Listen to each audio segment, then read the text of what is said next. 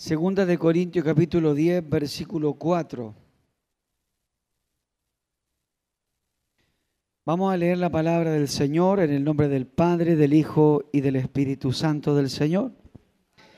La Escritura dice, porque las armas de nuestra milicia no son carnales, sino poderosas en Dios para la destrucción de fortalezas derribando argumentos y toda altivez que se levanta contra el conocimiento de Dios y llevando cautivo todo pensamiento a la obediencia de Cristo.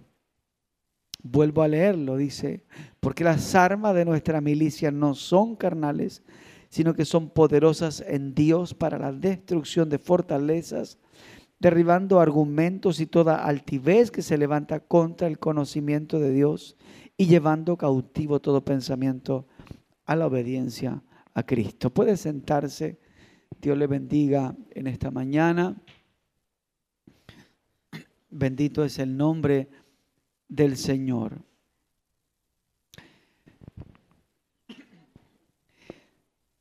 El gran apóstol Pablo un hombre del cual, cierto, se relata gran parte, o por no decir casi todo el Nuevo Testamento, cuenta las historias, los procesos y las etapas que él vivió y experimentó. Por eso nosotros tenemos que estar bien atentos a todo lo que el apóstol Pablo expresó en la escritura. La Biblia dice, y Pedro también lo ratifica por allí, que la palabra del Señor es la palabra de Dios al hombre y Dios inspiró con su Santo Espíritu a los hombres para redactar la voz de Dios en la Escritura, en el canon bíblico, en la Biblia. Por lo tanto, cuando, cuando el apóstol Pablo habla, él está hablando algo que viene de parte del Señor, algo que viene revelado de parte de Dios y nosotros tenemos que estar tremendamente atentos a eso.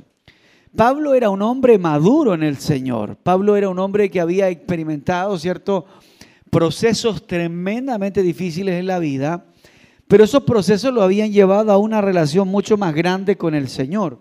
Sin ir más lejos y antes de profundizar un poco en este pasaje, el capítulo 11 de el libro de Segunda a los Corintios nos refleja, por ejemplo, los sufrimientos que el apóstol Pablo tuvo.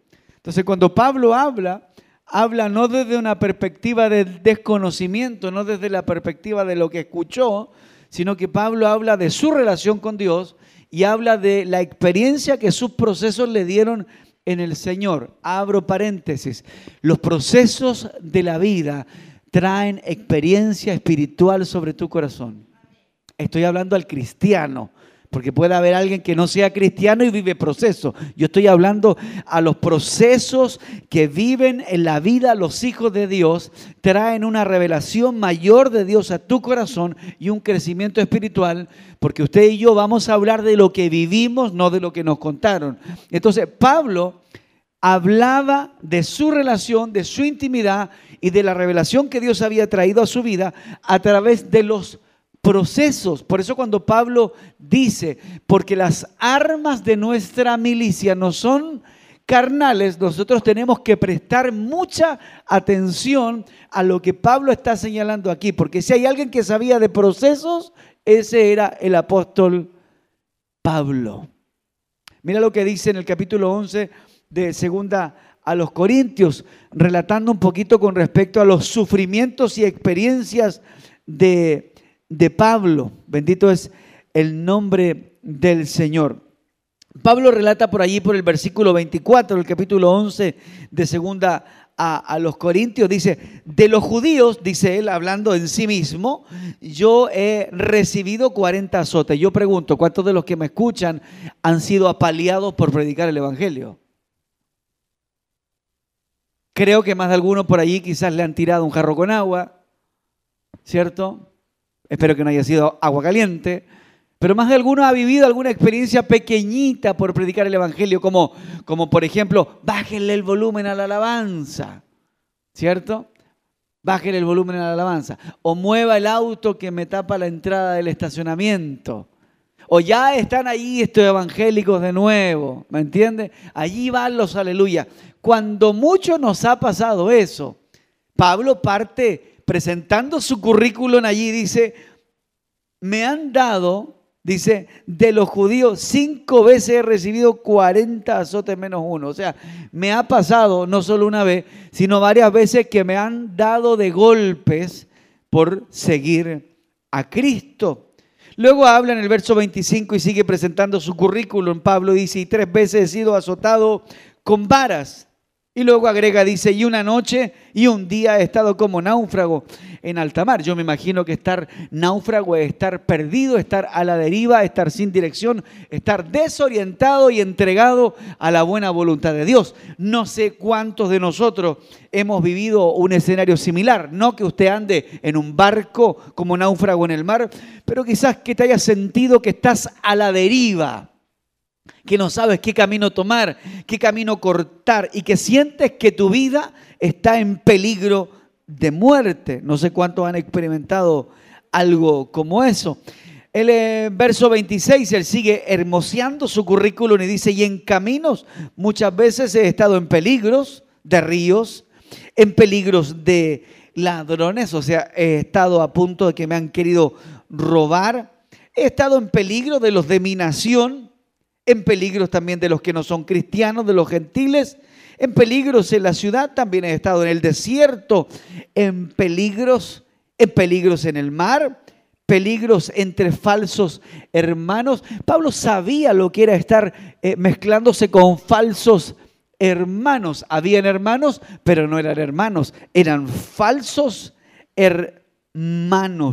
Esto me hace recordar un diálogo que tenía con un joven que me decía, yo sabe, yo no voy a la iglesia porque tiempo atrás yo fui a la iglesia y el predicador estaba hablando extraordinariamente bien desde el altar en la iglesia, pero a la semana lo veo, me dice, con una pilsen en la mano.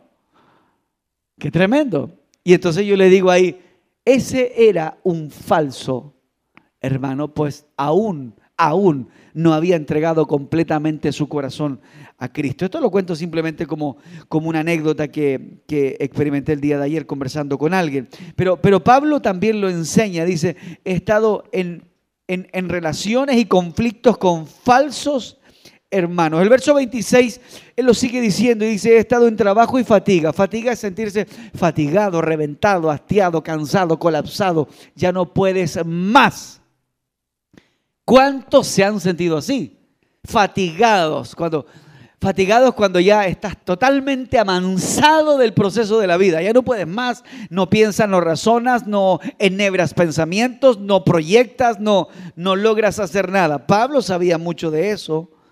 Y él dice, claramente yo he estado con mucho trabajo, con mucha fatiga y luego dice, en muchos desvelos. ¿Usted ha oído últimamente de alguien que le ha dicho, no he podido dormir? ¿O usted duerme súper bien en la noche? Bueno, cuando hay, y présteme atención, cuando hay demasiadas preocupaciones en tu vida, cuando hay muchas cosas a tu alrededor que te distraen, la mayoría de las ocasiones no lograrás dormir, dormir bien por las preocupaciones. Preocupaciones financieras, preocupaciones de salud, preocupaciones con los hijos, preocupaciones laborales, preocupaciones espirituales, sueños que no has logrado concretar, proyectos que no sabes cómo los vas a poder consolidar en el tiempo. Las preocupaciones no dejan dormir a las personas, aunque la Biblia dice yo me acosté y dormí porque Jehová me sustentaba. Consejo rápido sin salirme del tema.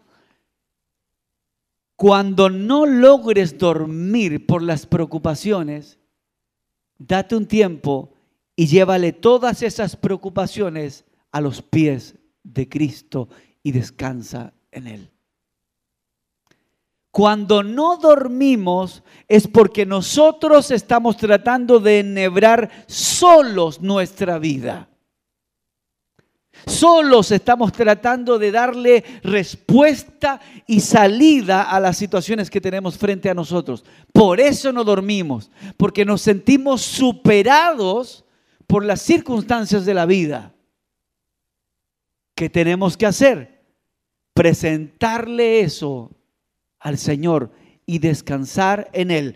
Tomar el bulto de preocupaciones que no te dejan vivir en paz, llevarlas a los pies de Cristo y decirle, Señor, por favor, ordena esto, porque yo no puedo con esto solo. Y yo te aseguro que vas a comenzar a dormir mejor. Porque la Biblia es clara, yo me acosté y dormí porque el Señor me sustentaba. Así que si no logras conciliar el sueño, necesitas comenzar a hablar más con Dios y llevarle todas aquellas situaciones al Señor. Abro otra vez un paréntesis. A veces nosotros pensamos que solamente Dios se preocupa de asuntos espirituales relacionados con nuestra vida. Pareciera que Dios solamente nos escucha con nuestras interrogantes. Señor, tengo un tema con las lenguas espirituales, tengo un tema con la profecía, tengo un asunto con la predicación a la calle, tengo un asunto con el mensaje del domingo. Y pareciera que Dios solamente estuviera interesado en resolver asuntos espirituales de nuestra vida. Pero la verdad es que Dios sabe que hay áreas que nos rodean que necesitan la intervención divina del Señor. Dios se preocupa, y entiéndalo, de cada cosa que nos sucede, de cada cosa que nos impacta, que nos golpea, de todo aquello que por pequeño que sea, está allí cerca de nosotros. No tenga temor de decirle, Señor, se me acabó el aceite, es un ejemplo. Dios está dispuesto a prestar atención a las más mínimas cosas. Si Dios eso es lo que quiere, que dialoguemos con Él. A veces nos da temor decirle, porque a veces nosotros siempre estamos acostumbrados a decirle, Señor, danos gracia para predicar, danos sabiduría, danos revelación, Señor, danos presencia para predicar. Pero a veces nos da temor, pareciera decirle, Señor, se me rompieron los zapatos. Señor, están mis zapatos rotos y pareciera que nos da vergüenza. Yo sé que nadie de ustedes pide, nadie le dice, Señor, se me rompieron los zapatos. Pero le estoy dando a entender de que a Dios le importa nuestra vida. Dios está preocupado de nosotros. Pregúnteme, ¿cómo lo sé? ¿Cómo lo sé? Cuando Jesús alimentó a cinco mil personas, nos mostró a nosotros que no solamente estaba preocupado de un mensaje y de una transformación espiritual, sino que también estaba preocupado de nuestras necesidades. Otro ejemplo, cuando Jesús se encuentra con el hijo de la viuda de Naín y lo resucitó, ¿estaba Jesús pensando solamente en un área espiritual? No. Jesús estaba preocupado del el área emocional de la tristeza que esa mujer estaba experimentando. Estaba triste. Su único hijo había muerto. Jesús vio esa escena y al pasar por allí lo resucitó. ¿Qué está diciéndonos claramente eso? Que a Dios le interesa lo que pasa por tu mente, por tu pensamiento, por tu cabeza. Porque Dios quiere que estés bien, porque si estás bien puedes servirle bien a Él. Bendito es el nombre del Señor.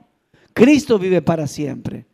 Entonces quitémonos esa faceta de nuestra vida de que solamente Dios oye las oraciones relacionadas con la unción del Espíritu Santo, con el bautismo del Espíritu Santo. No, hay cosas que Dios también quiere atender de nosotros porque somos sus hijos. Me gusta mucho ese pasaje de la Biblia, lo paso rápido y dice, y ustedes siendo malos saben dar buenas cosas a sus hijos, ¿sí o no?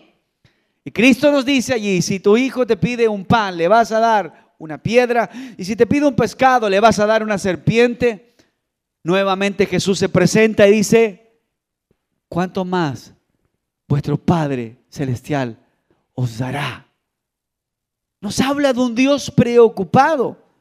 Nos habla de un Dios atento a nuestra vida. Así que no tengas temor de presentarle a través de un corazón humilde una petición al Señor, de algo que no te deja dormir, de algo que no sabes cómo resolver y no pretendas siempre tener las respuestas a todo lo que vives. Aprendamos a descansar, aprendamos a depender, aprendamos a confiar en el Señor, sobre todo en esas cosas que te superan, aprendamos a confiar en Dios. ¿Cuántos dicen amén al Señor? Santo es el nombre del Señor. Entonces Pablo se presenta allí. Estoy tratando de entrar en el tema. Dice, en trabajo y fatiga. Y luego dice, y en muchos desvelos y en hambre. Alguien dice, no, el cristiano no puede pasar hambre. Pablo pasó hambre. Pero no dejó de ser cristiano porque pasó hambre. Pablo también experimentó lo que era no dormir bien en la noche. Él vivió ese proceso. No dice que se quedó en ese proceso, sino experimentó ese proceso.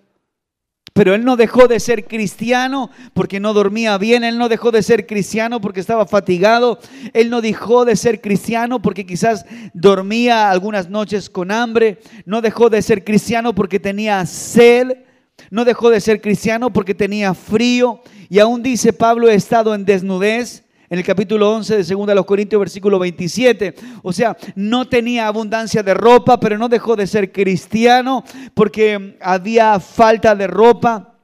Y Pablo dice, y además de otras cosas, lo que sobre mí se agolpa cada día, la preocupación por todas las iglesias. O sea, Pablo vivía su propio Cairo o su propio proceso, su propio desierto, su propia situación, pero más encima Pablo estaba preocupado de la vida espiritual de la iglesia. Todas esas cosas las experimentaba Pablo, pero él no dejaba de ser creyente. Ahí es cuando nos vamos a encontrar con un montón de personas en el camino de la vida y le vamos a preguntar, hermano, ¿usted asistía a la iglesia? ¿Qué sucedió? Es que hablaron mal de mí. Hermana, usted asistía a la iglesia, ¿qué sucedió? Es que Dios nunca me respondió la oración. Joven, usted asistía a la iglesia, ¿qué sucedió? Es que no cantaba lo que me gustaba. Hermano, usted asistía a la iglesia, ¿qué fue lo que sucedió? Es que predicaron una palabra y me incomodé. Y te vas a encontrar en la carretera de la vida con mucha gente que te va a dar un montón de excusas para justificar el por qué ya no son cristianos. Y cuando miramos la imagen de Pablo, nos damos cuenta que la iglesia de esta generación está lejos de la iglesia que finalmente Dios quiere establecer al final de este tiempo. Dios quiere establecer gente sólida, gente madura. Dios quiere que cada uno de nosotros aprendamos a criar raíces en el Evangelio de Cristo. Me trae mucho a, recuerdo, Pablo va, monta una iglesia ahí en Corintio, él se va cuatro años, vuelve después de cuatro años y los revisa y les dice, ¿cómo están? Y se encuentra que tenían chismes, peleas, problemas, situaciones con el pecado, no habían crecido nada. Y Pablo les dice a la iglesia de Corintio, que ya había montado hacía cuatro años atrás, por eso digo que los años no dan madurez en Dios, sino es la relación con Dios. Y entonces viene allí Pablo y le dice, debiendo ya muchos de vosotros ser ya maestros, os es necesario que vuelva a hablaros los primeros rudimentos de la palabra. Muchos de ustedes debiendo ya comer alimento sólido, aún no tenéis necesidad de que yo os dé leche. Entonces, Pablo habla desde la perspectiva de la experiencia en Dios y él nos ilustra de que si él pudo servir a Dios y mantenerse firme como cristiano a pesar de todo lo que él experimentó, nosotros también podemos. También podemos. Usted me puede decir, pastor, yo estoy viviendo un problema, una crisis en mi casa, estoy viviendo una crisis en mi trabajo, pastor, estoy endeudado hasta el cuello, pastor, tengo una enfermedad terrible, pastor, me siento agotado físicamente, fatigado espiritualmente, no duermo por los problemas, pero eso no puede ser una limitante para que dejes de ser creyente. O sea, eso no puede ser el obstáculo que te aleje de Dios. Muy por lo contrario. Muy por lo contrario, las debilidades, dice Pablo, nos deben acercar al Señor porque en tus debilidades Dios se glorifica. Me gusta Pablo cuando se presenta allí, dice, cuando soy débil, entonces soy fuerte. Pablo entendió que su debilidad era la oportunidad para que un Dios grande se glorificara en él. Pero ninguna de las adversidades que Pablo experimentó, aún la enfermedad, porque él estuvo enfermo, oró a Dios, Dios no le sanó, estuvo en la cárcel, aguantó los procesos, ninguna de esas situaciones fueron lo suficientemente relevantes para que Pablo renunciara a su fe. Esa es la iglesia que Dios desea formar hoy día, una iglesia sólida. Dios nos puede responder, sí, pero si Él quiere no responde, pero Él sigue siendo Dios. Dios nos puede sanar, sí, pero si Él quiere no nos sana, pero Él sigue siendo Dios. Nos sane o no nos sane, Él sigue siendo Dios. Dios puede obrar en esta situación, Dios puede hacer un milagro aquí. Sin duda Dios lo puede hacer, pero lo haga o no lo haga, hermano amado, Él sigue siendo Dios. Le serviremos no por las respuestas que nos dé, le serviremos no por los milagros que nos dé, le serviremos no por las bendiciones que nos dé, le serviremos por lo que Él hizo por nosotros hace más de dos mil años atrás en la cruz del Calvario. Dio su vida, sufrió por amor a nosotros. Entonces nos damos cuenta que es la realidad a la que Dios quiere llevar a la iglesia hoy día.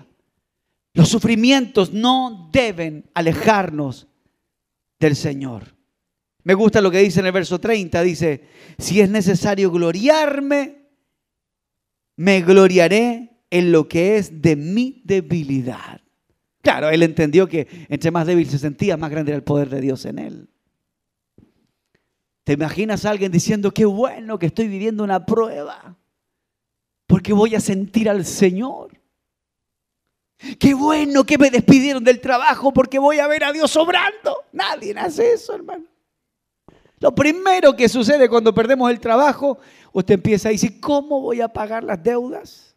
¿Y cómo voy a pagar el dividendo? ¿Y cómo voy a pagar la luz? ¿Y cómo voy a pagar el agua? ¿Y cómo vamos a comprar el gas? La gente cuando sabe que van a, lo van a despedir o que lo despidieron, lo primero que se nos viene a la cabeza es cómo lo vamos a hacer en vez de pensar que el poder de Dios se va a hacer grande en nuestra vida en esa situación.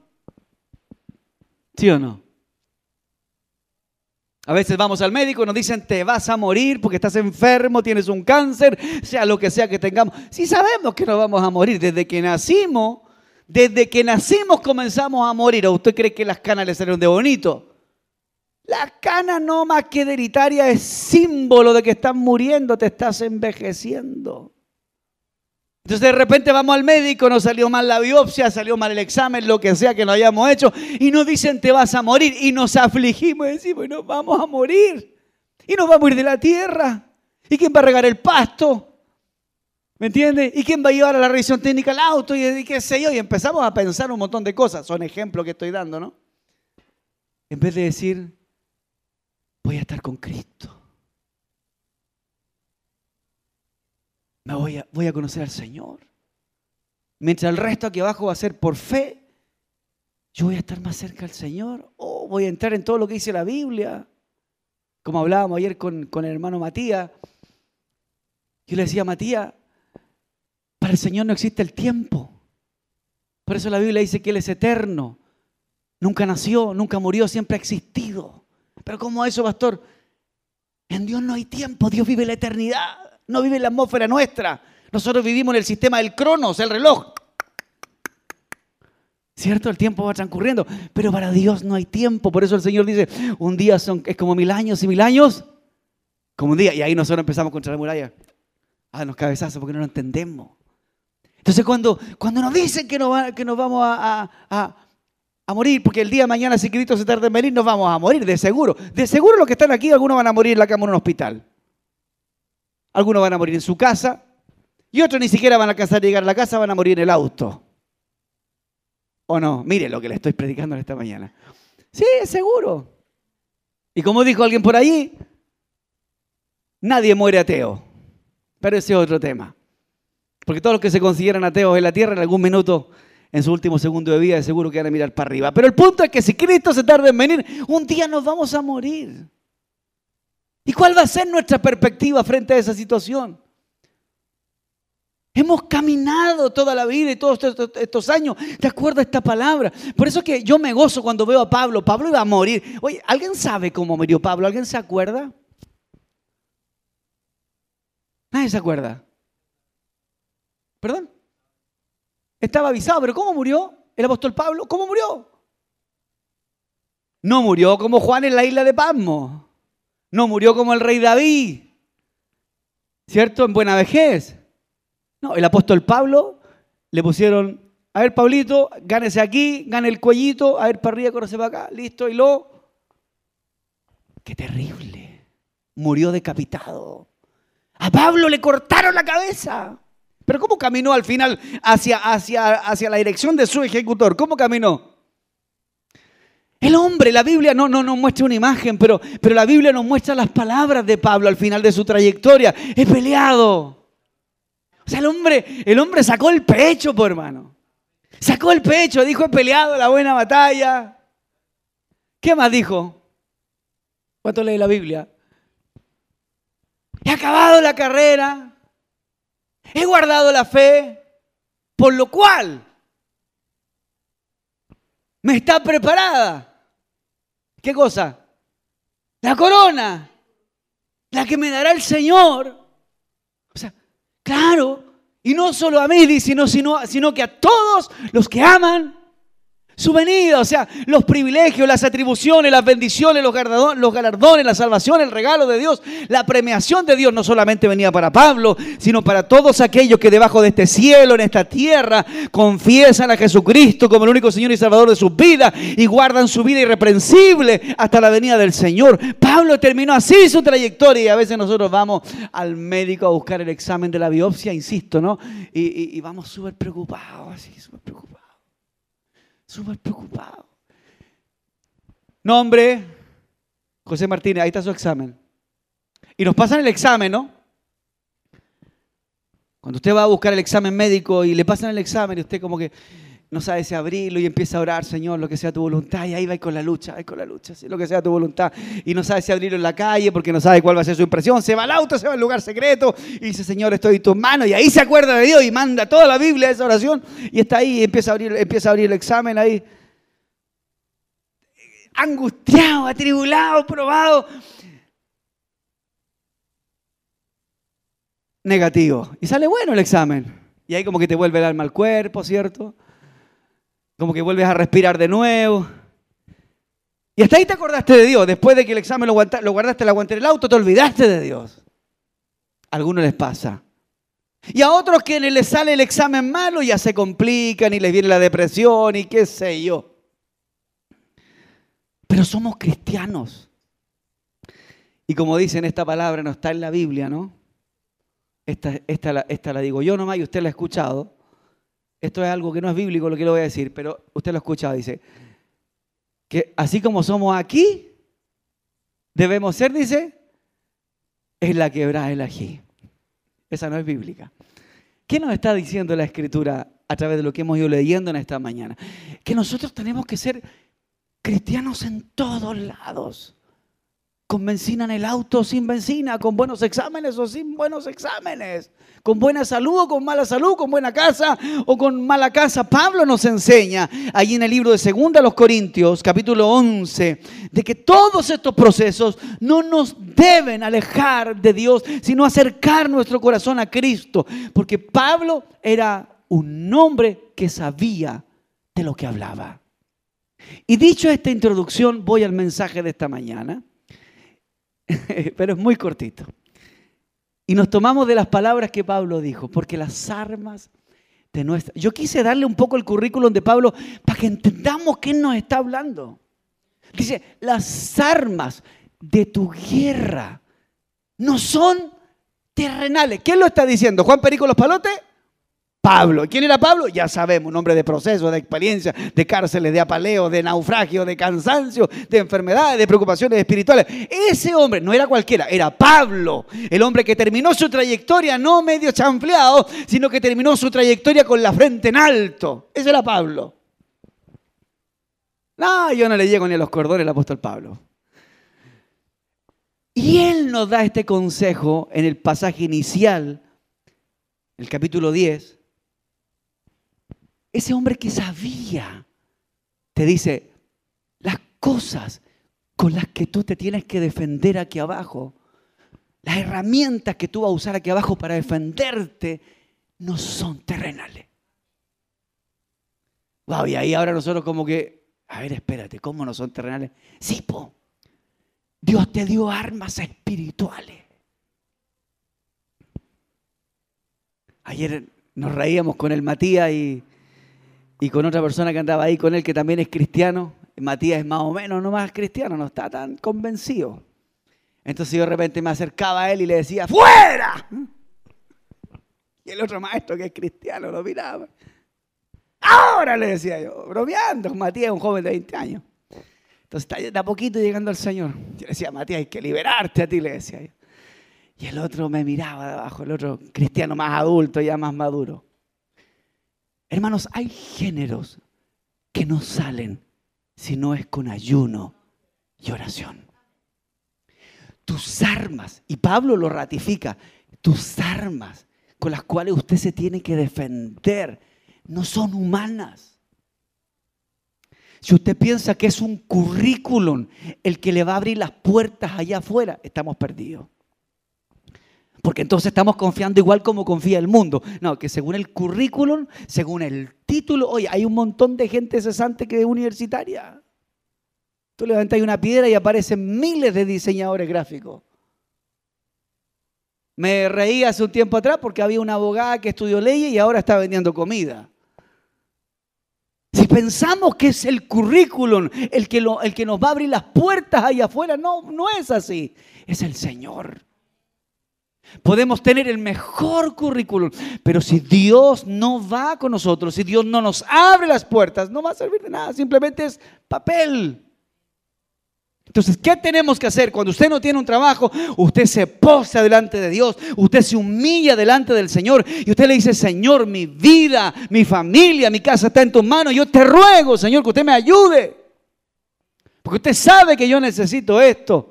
Apocalipsis dice, Él es el que abre y Él es el que cierra. Y donde Él abre, nadie cierra. Donde Él cierra, nadie abre. Señor, yo creo en tu palabra y en tu nombre. Ahí estás ocupando inmediatamente un arma espiritual. Pablo dice, la milicia, estamos en un combate.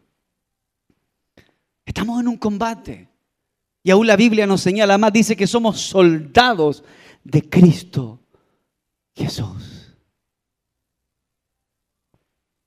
Cuando vamos al mundo espiritual no podemos ir con un vaso de agua. Uno de los maestros ayer cristianos decía, Pastor, yo he visto de repente cuando han traído mujeres a la iglesia que la han tenido que bajar entre cinco del auto para tratar de meterlos a, meterlos a la iglesia para que los unjan. Y no han sido capaces entre cinco. ¿Por qué? Porque están tratando con fuerza física. Pero hay cosas que solo se hacen espiritualmente. Te lo enseñé una vez, la mayoría de los procesos y situaciones que vives y experimentas tienen relación con la vida espiritual. No podemos darle con un palo a Satanás, pero sí podemos darle con oración, sí podemos darle con consagración, podemos darle con, con, lectura de la palabra. Dice que Cristo cuando reprendió al diablo en el desierto, lo reprendió con la palabra del Señor. Y Satanás vino a atacar a Cristo Jesús, que era Dios humanado, a través de Cristo en su momento más débil. Estaba débil. Imagínate, estaba débil. Pero la palabra se apoyó. Cuando vengan todos esos pensamientos a enredarte la cabeza de que Dios no está, de que Dios no te oye, de que vas a salir eh, eh, de perdidas, recuerda la palabra. Recuerda la palabra. Recuerda lo que Cristo te ha dicho en la palabra. Bendito es el nombre del Señor. Porque tus armas no son terrenales. Está hablando de lo espiritual. Y lo espiritual es poderoso en Dios. Póngalo en práctica. Si lo dejó, vuelva a retomarlo has logrado de enhebrar una situación humanamente, recurra a los recursos espirituales. Póngase a ayunar en una dirección, póngase a orar firmemente en una dirección. Camine en esa dirección espiritual y Dios le va a responder, Dios va a obrar a su favor, porque es bíblico. Es bíblico. Usted no es conocido por su nombre que usted lleva terrenalmente en el cielo. Usted es conocido por su relación con Dios. Por la relación que tenemos diariamente con el Señor. Por ese caminar en temor que tenemos con el Señor. Recuerdo claramente en la Biblia, no sé si usted ha oído aquella historia en donde hacían los discípulos de Cristo y Cristo mismo y Pablo mismo haciendo milagros extraordinarios y liberando endemoniados. Y por allí alguien va y dice, bueno, yo puedo hacer lo mismo. Recuerden ustedes si eran los hijos de Zebedeo, pero ellos fueron a tratar de liberar a alguien que estaba endemoniado. ¿Y qué les dijo el demonio? A Pablo conozco, a Cristo también, pero ustedes a veces usted se va a encontrar con alguien a quien usted ha invitado toda su vida a la iglesia y no ha querido venir a la iglesia. Se va a encontrar con situaciones de personas que no quieren nada con el Evangelio de Cristo, no quieren nada con la obra de Dios y muy por el contrario son una piedra en tu zapato para servir a Dios y has tratado con tus palabras y no has logrado nada. Ponte a orar. Señor, en tu nombre, en tu nombre, Señor, presento a esta persona. Señor, porque mis palabras no han hecho nada, pero tu Espíritu Santo, no hay persona que se resista al toque del Espíritu Santo. No hay hombre, no hay diablo, no hay principado, no hay Satanás que se pueda resistir a la obra del Espíritu Santo. Señor, en tu nombre yo oro, transfórmale, cámbiale, llénale con tu presencia, ministra en el sueño de la noche. Señor, obra en su vida. El Espíritu Santo es poderoso y puede hacer lo que tú y yo no podemos hacer. Pero nosotros nos hemos convertido en necios, de repente andamos nosotros atentones tratando de arreglar las cosas cuando Dios tiene las respuestas para todos. Una de las cosas que nos juega en contra es que somos impacientes. Oramos hoy día, queremos que Dios nos responda a la tarde.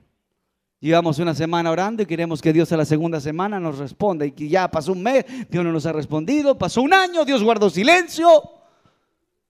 Y quizás Dios ahora ya no está viendo solamente resolver tu problema, sino que ahora Dios está viendo tu fe.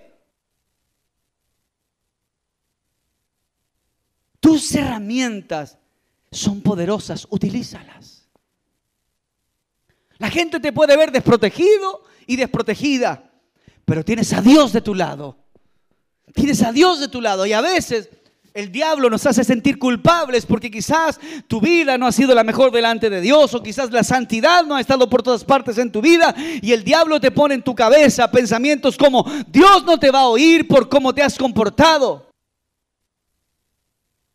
Se le olvida a Satanás que Cristo es un Dios de restauración, Cristo es un Dios de perdón de pecados y sin importar mi pecado, si yo me arrepiento, Cristo me perdona, me lava con su sangre preciosa, tira a lo profundo de la mar mi falta y me hace una nueva criatura. Él me oye si Él me restaura.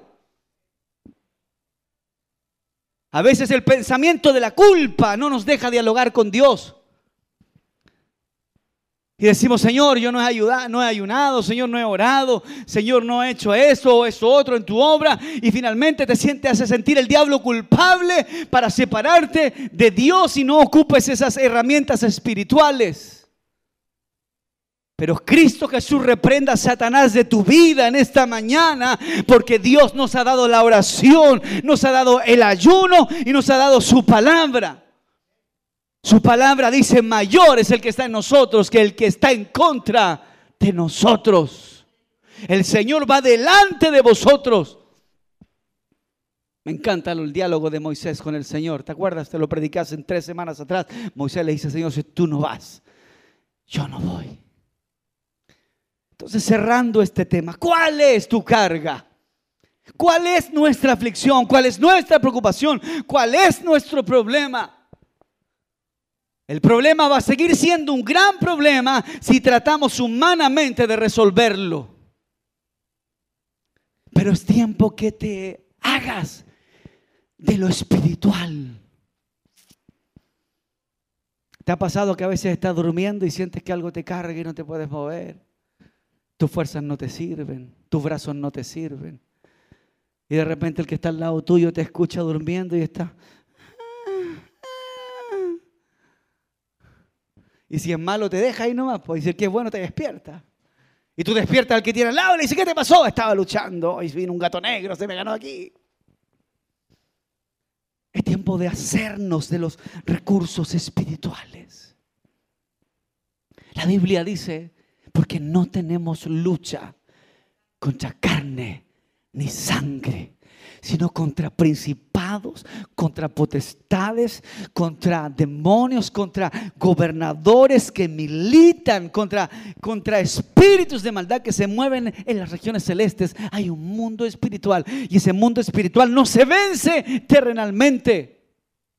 Y escuche algo, el diablo no solo trabaja para venir y meterte miedo. El diablo va a usar todas las alternativas posibles y aún tu trabajo, aún tus, tus, familiares, aún tus vecinos. El diablo va a usar todo lo que está a tu alrededor que no tenga de Dios para ponerlo en tu contra.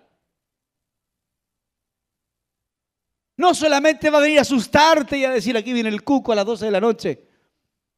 Te va a tratar de frustrar a través de cosas que no has podido lograr. Te va a tratar de desanimar a través de milagros que no has recibido. Te va a tratar de estancar a través de tu situación económica o a través del deterioro de tu propia salud. El diablo te va a tratar de estancar. No es una casualidad cuando sentimos en nuestra vida pensamientos como, mira cómo estás.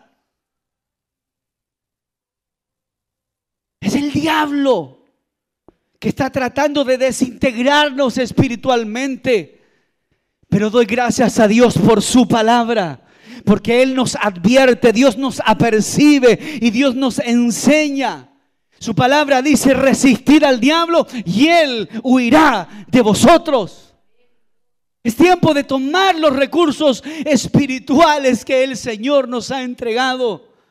El diablo puede batallar en contra de tu vida, pero Dios es más grande. Los demonios pueden batallar en contra de tu vida, pero Dios es más grande. Los problemas pueden ser utilizados por el mismo Satanás, Satanás para destruirte, pero Dios sigue siendo mayor, Dios sigue siendo más grande. El Espíritu Santo es más grande, aleluya, que toda obra de Satanás. Dios es más grande que el diablo.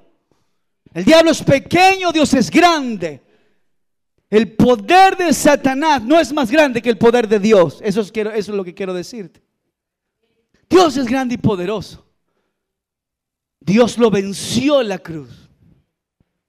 ¿Tú crees que el diablo no pensó que había derrotado a Dios en la cruz del Calvario?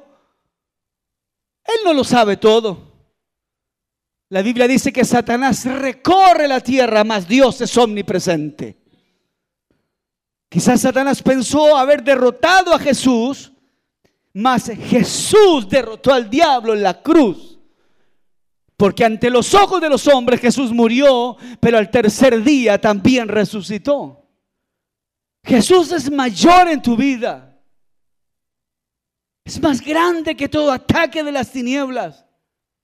Nosotros vamos a considerar los ataques de las tinieblas como algo grande cuando no dependemos de los recursos divinos de Dios. Ah, nos vamos a cansar, sin duda. La Biblia lo enseña claramente. Dice, los jóvenes flaquean y caen, más los que esperan en, en el Señor recibirán nuevas fuerzas. Correrán y no se cansarán. Caminarán y no se fatigarán recursos divinos. Hago una lista. Yo sé que muchos de ustedes como cristianos vieron la película Cuarto de Guerra, ¿sí o no? Ah, la vieron, se motivaron, Dios los tocó, los bendijo el Señor y luego después ¿qué? Ahí seguimos. Hago una lista. Y diga, Señor, voy a empezar a orar por esto. Ah, Dios mío, voy a comenzar a ayunar por esto. Y vas a comenzar a ver cómo cosas van a pasar a tu alrededor. Porque si Pablo lo cita aquí en 2 Corintios 10, verso 4, es por algo. El hombre sabía. El hombre sabía que humanamente no podríamos eh, contrarrestar los ataques de las tinieblas, pero espiritualmente sí, tomados de las armas del Señor. Póngase de pie, por favor.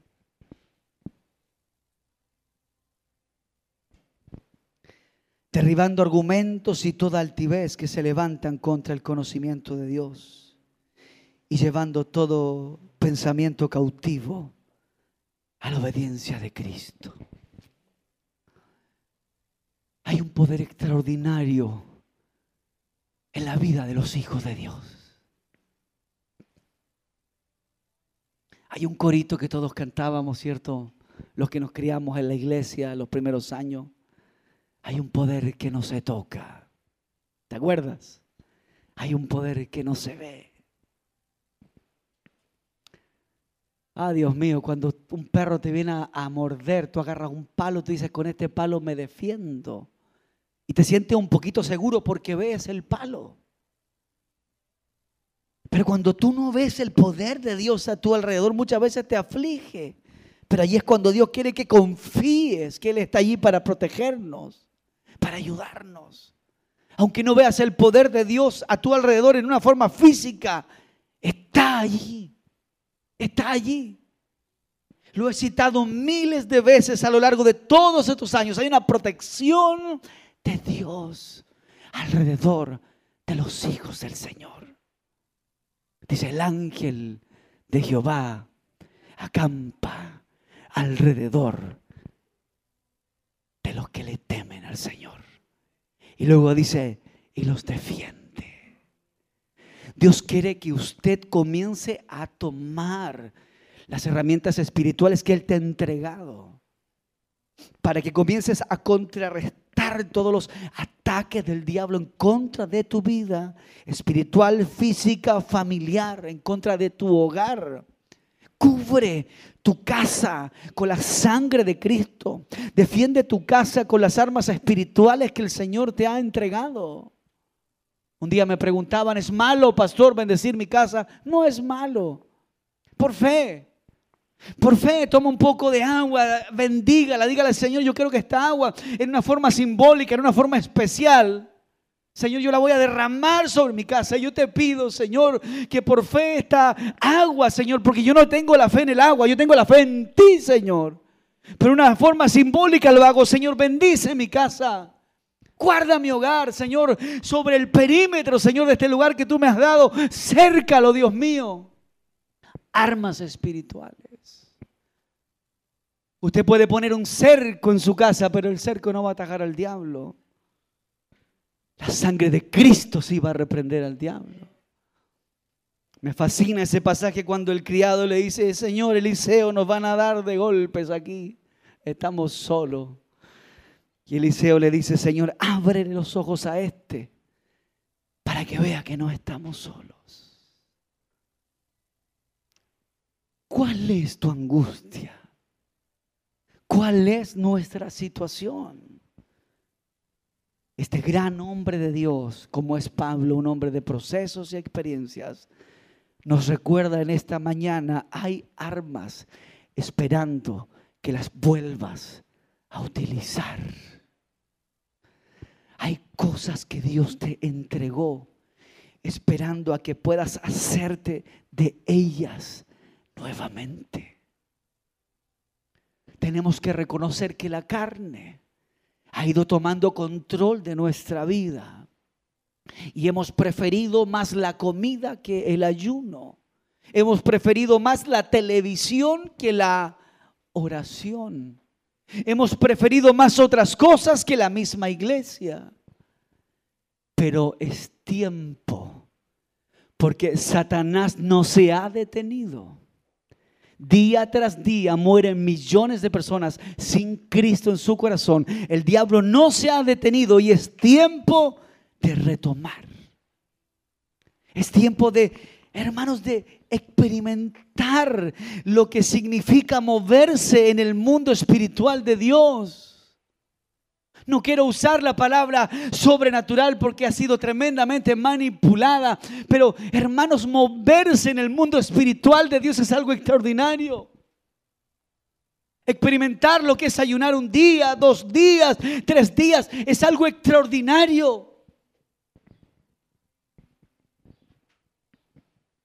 Un joven me consultaba ayer y me decía, pastor, ¿cómo saber qué música es de Dios y qué música no es de Dios? Hay tantas doctrinas, tantas enseñanzas, cómo saber qué es lo que Dios quiere que escuche o no escuche. Yo le decía, acércate a Dios y vas a saber lo que es de Dios y lo que no es. Yo te puedo dar una explicación humana y tratar de decirte, joven, mira, el ritmo puede ser, la letra puede ser, pero pueden ser interpretaciones humanas, tendencias y culturas, pero acércate a Dios, entra en una relación con el Espíritu Santo y vas a saber qué es de Dios y qué no es del Señor. Porque el Espíritu Santo de Dios es santo y jamás se va a guiar y jamás me va a guiar algo que me aleje de Dios. Entra en esa atmósfera. Dígale, mi Señor, ya estoy cansado ya del sistema. Señor, yo voy a comenzar a ayunar esta semana. Voy a ayunar. Porque siento una necesidad de mi vida, siento una necesidad de tu mano, Señor, que se mueve en favor de mi casa. Comience a ayunar. Y ayuna hasta donde Dios le permita. Y vas a ver que después de eso, tu vida va a ser distinta. Padre, hoy te damos gracias en el nombre de Jesús. Nos has permitido, Dios mío, hablar de diferentes áreas de tu palabra y he ministrado, Dios mío, como has puesto también en mi corazón. Oro, Señor, para que esta palabra, Padre amado, pueda provocar algo especial en el corazón de tus hijos y en el corazón de tus hijas hoy, Señor. Estamos conscientes, Señor, que el hombre mientras viva en la tierra enfrentará procesos y adversidades, pruebas, luchas, enfermedades, situaciones, Señor. Habrá momentos de bendición, pero también habrá momentos de flaqueza y conflictos, Señor. Y también estamos conscientes, Dios mío, que muchas veces por nuestra propia naturaleza tratamos humanamente de darle respuesta a nuestra vida Tratamos humanamente de arreglar terrenalmente todo lo que nos agobia, Señor. Cuando hoy por tu palabra comprendemos una vez más que hay cosas, Señor, que nosotros no podemos resolver y que solo es usted. Y solo usted el que puede obrar, Señor, en aquellas áreas en donde nosotros nada podemos hacer. Señor, ayuda a tu iglesia para que pueda retomar aquello que ha dejado, Dios amado. Ayuda a tu pueblo, Señor, para que puedan una vez más, Dios mío, tomar esas herramientas, Señor, que son poderosas en el mundo espiritual, Padre mío. Señor amado, porque cualquiera de nosotros, Señor, aleluya, podemos venir a la iglesia, pero utilizar las herramientas espirituales solo aquellos que se disponen, Señor. Padre, hay tanto que quieres hacer. Hay tanto que quieres provocar en nuestra vida. Y hay muchas cosas que no han venido por nuestro propio estancamiento, Señor. Pero hoy, una vez más, Dios mío, tú has ministrado nuestro corazón. Y que hay llaves, como es la oración. Hay llaves, como es la intercesión. Hay llaves como es la consagración y la santidad.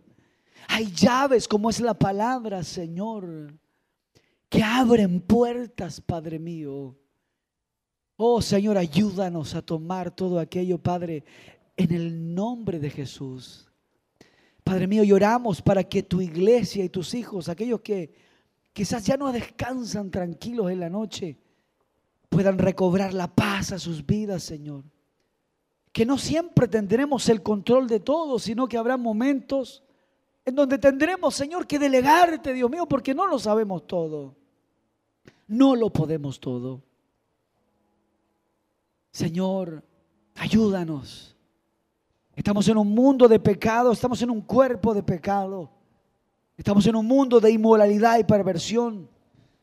El príncipe de este mundo es el diablo, Señor. Y él batalla para desintegrar la fe de la iglesia. Oh Señor, pero vuélvenos a la oración, vuélvenos al ayuno, Señor. Oh Dios mío, porque allí es donde hay victoria, Señor. De rodillas es en donde encontraremos la respuesta a muchas de nuestras interrogantes. Tu palabra es fiel y verdadera cuando dice, y tú, cuando ores, entra en tu cuarto en secreto. Cierra la puerta de tu habitación y ora allí a tu Padre en secreto. Pues todo lo que orares a tu Padre en secreto, tu Padre te lo ha de revelar en público. Oh, hay poder en la oración. Hay poder en la oración de un hombre humillado, Señor. Hay poder tuyo que se libera en la oración de una mujer humillada, Señor. Hay respuestas que se desatan en la vida de una iglesia humillada, Señor. Oh Dios, danos la fuerza para orar, Señor. Despiértanos a las 3, 4 de la mañana, pero no por el problema. Despiértanos y danos la fuerza para interceder, Señor. No permitas que la lámpara se apague, Señor. No permitas que el carbón se apague en nuestra vida, Señor. Hazlo arder una vez más en esta mañana, Padre mío. Danos la fuerza para avivar, Señor, lo que pusiste un día en nuestro corazón, Padre mío. Gemimos desde nuestra condición, Señor, desde nuestra vida. Y tócanos una vez más en esta mañana. Danos la fuerza para clamar, danos la fuerza, Señor, para vencer. No permitas, Padre mío, que nuestra fe se decaiga. Levanta la fe de tu iglesia y que puedan hacerse de aquellas herramientas maravillosas que tú les has provisto. Oh, tú eres victorioso no por lo que puedes hacer ni por tu capacidad. Tú eres victorioso y victoriosa porque Dios está contigo. Tú eres victorioso y victoriosa porque Dios está contigo. Hoy no hay nada que Satanás pueda hacer en contra de nosotros porque Dios nos guarda. Dios nos protege. Oh, el diablo no puede tocarte porque es la protección de Dios la que está sobre tu vida. El diablo quiso destruir a Job, pero no lo pudo hacer. Tuvo que pedir permiso a Dios. Dios protegía a Job. Así también Dios protege a su iglesia. Dios protege tu vida. Pero no te olvides de las herramientas que Dios te ha dado. Oh, te adoramos, Padre, en el nombre de Jesús.